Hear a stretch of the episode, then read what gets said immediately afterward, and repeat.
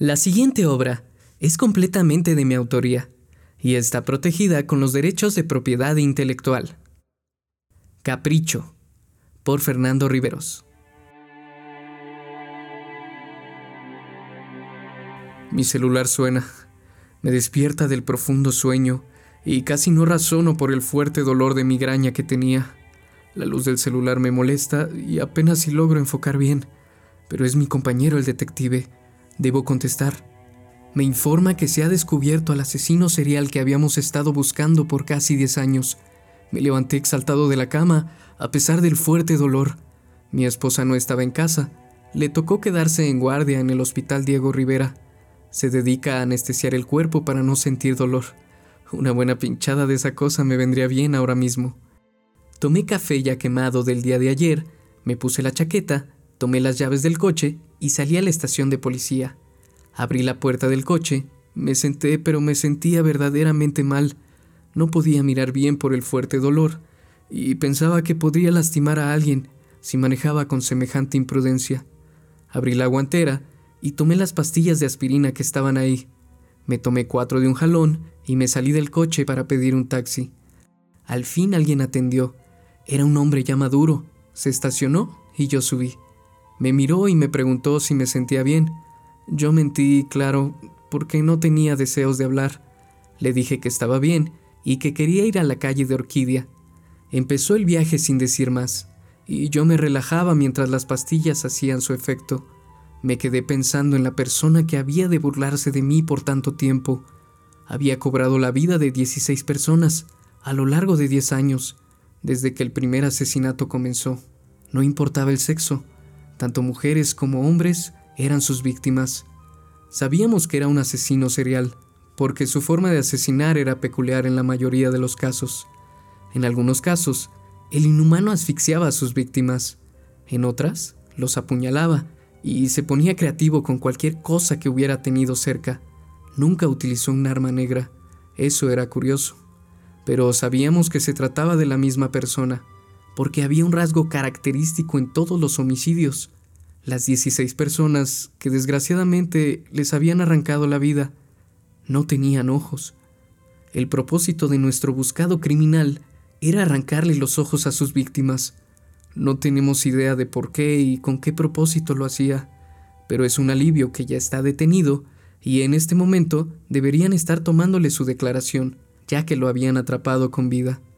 El taxi llega a la calle de Orquídea, mi destino, el taxímetro marca 46 pesos y doy un billete de 50. No tengo tiempo para recibir el cambio, así que le pido que lo conserve. Cuídese mucho, me dijo, y me decidí a entrar a la estación. Llegué y caminaba a paso rápido. No podía detenerme a platicar de cualquier cosa. Toda la estación estaba pasmada, como cuando ocurre algo que creían imposible, pero que por fin pasó, y todos me veían con una sonrisa nerviosa. Probablemente por dentro burlándose de mí. Mientras yo dormía, los demás encontraron a mi némesis de hace tanto tiempo. Llegué a mi oficina y la declaración estaba ya sobre mi escritorio. Como todos los días, tenía que leerlas, firmarlas y mandarlas a proceso de juicio. En este caso, estoy muy interesado por leer las motivaciones de mi asesino. El cuerpo de policía, a través de pistas de un testigo anónimo, afirma que vio al sospechoso entrar a una bodega que acababa de rentar. Metía con sus propias manos objetos envueltos en bolsas negras de plástico, una tras otra. Todas las bolsas con su contenido secreto tenían más o menos una altura de un metro y medio. Podía interpretarse de cualquier manera, y el testigo, que también era un temeroso vecino, llamó a la policía para que echaran un vistazo. Nunca se sabe a quién puedes tener viviendo al lado tuyo. La policía llegó a la bodega. Lo único que encontraron en el lugar fue un tocadiscos viejo pero funcional, un sofá largo de terciopelo rojo y 16 osos de peluche, que era el contenido de las bolsas negras. A todos los osos de peluche les habían sustituido sus ojos originales por ojos humanos. Se sospecha que esos ojos pertenecen a los cadáveres de las víctimas. Cuando la policía estaba revisando la bodega y recolectando toda la evidencia, una mujer llegó de forma agresiva, gritando que dejaran a sus bebés. La mujer fue sometida y arrestada.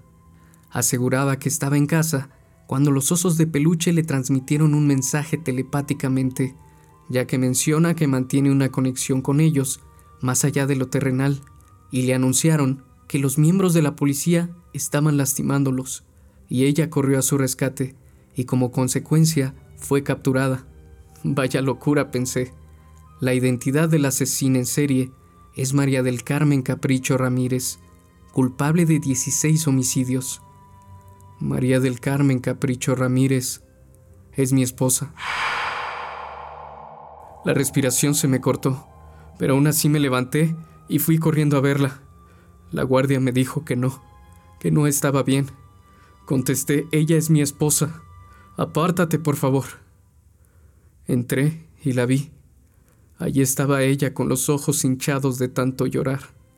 Ojos como los que ella coleccionaba en lugares secretos. ¿Por qué lo hiciste? le pregunté. Todo lo que tiene un principio tiene un fin. La vida misma es una prueba de ello, y las demás cosas que no tienen tanto significado. El amor. El amor también es una fuerza que algún día se pierde, y como una enfermedad que llega a su pico máximo, termina así, por desvanecerse lentamente. Esperaba que esas personas se enamoraran de mí, que se entregaran tanto como yo me entregaba a ellos, y en algún instante ellos me mirarían con ese brillo mágico que ocurre cuando desde el último cabello hasta el borde de tus dedos sienten amor, amor real, del que no se puede comprar con dinero. No podía permitir que eso se acabara algún día, por eso les quitaba los ojos, para preservar esa magia por la eternidad. Así cuando la vida me dé alguno de sus golpes, podría tenerlos a ellos, a esos ojitos tan bonitos que parece que me sonríen con la mirada, con transparencia, con libertad como si tuvieran alas, y que dan la impresión que soy el último sorbo de agua dulce de la tierra, y que con desesperación quisieran beberme para nutrirse de vida. Estás loca, le dije.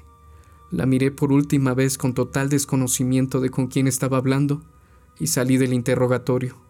Y a paso acelerado salí de la estación de policía.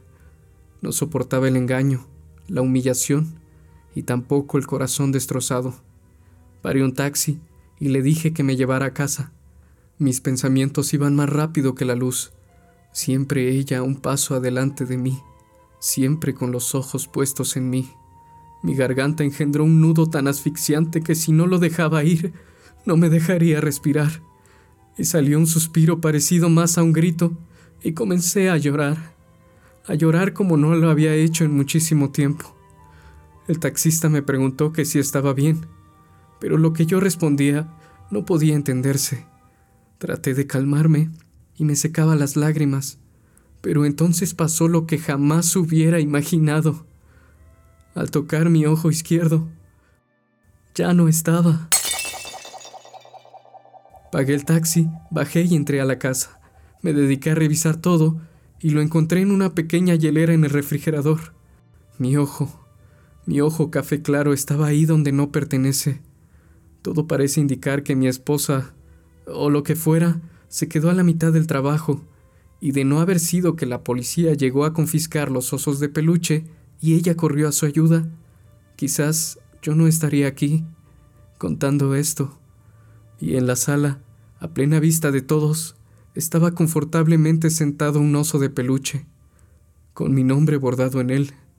Lo conservé. Me dije, es todo lo que me queda. Pudo haber sido peor.